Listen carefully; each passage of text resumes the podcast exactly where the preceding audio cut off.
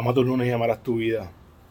A las personas que tú piensas que están en la mejor situación están pasando por alguna de sus tribulaciones más fuertes.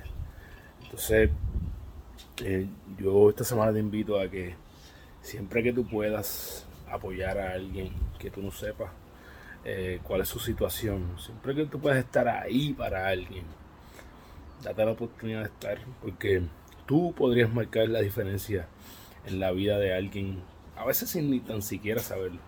Así que siempre que tú puedas, está ahí para las personas. Si está en tus manos ayudar, ayuda. Eh, si puedes estar presente, está presente. Porque tú podrías ser la sonrisa de alguien que te necesita. Recuerda que eres la única persona responsable de todo lo que pasa en tu vida y que la forma en que tú cumples tus sueños, desarrollando los hábitos que te acercan a ellos porque eres tu hábito.